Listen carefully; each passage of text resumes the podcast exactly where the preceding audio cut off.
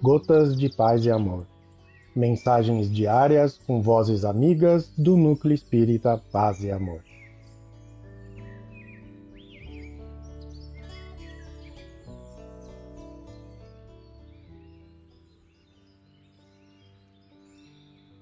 Olá, queridos amigos. Aqui quem fala é Eliane Miani e o Gotas de Paz e Amor de hoje é sobre a mensagem Cultiva a Paz, do livro Vinha de Luz, pela psicografia de Francisco Cândido Xavier, ditado pelo Espírito Emmanuel. Cultiva a paz.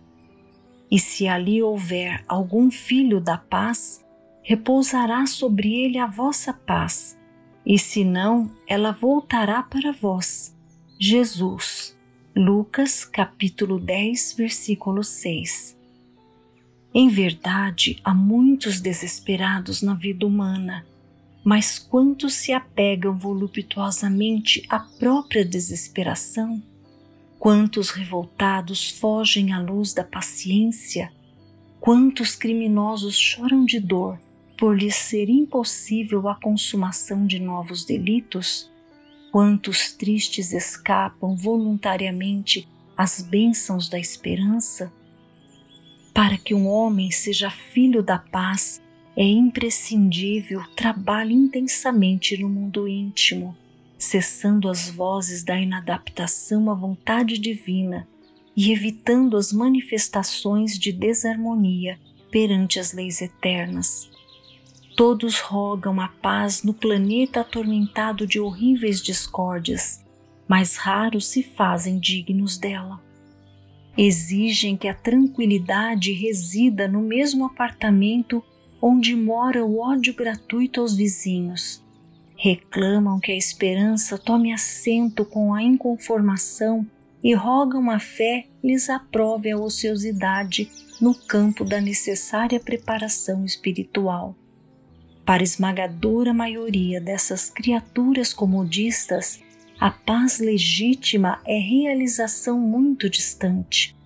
Em todos os setores da vida, a preparação e o mérito devem anteceder o benefício. Ninguém atinge o bem-estar em Cristo sem esforço no bem, sem disciplina elevada de sentimentos, sem iluminação do raciocínio antes da sublime edificação, poderão registrar os mais belos discursos, vislumbrar as mais altas perspectivas do plano superior, conviver com os grandes apóstolos da causa da redenção, mas poderão igualmente viver longe da harmonia interior que constitui a fonte divina e inesgotável da verdadeira felicidade. Porque se o homem ouve a lição da paz cristã sem o propósito firme de se lhe afeiçoar, é da própria recomendação do Senhor que esse bem celestial volte ao núcleo de origem como intransferível conquista de cada um. Emmanuel. Um abraço fraterno para todos.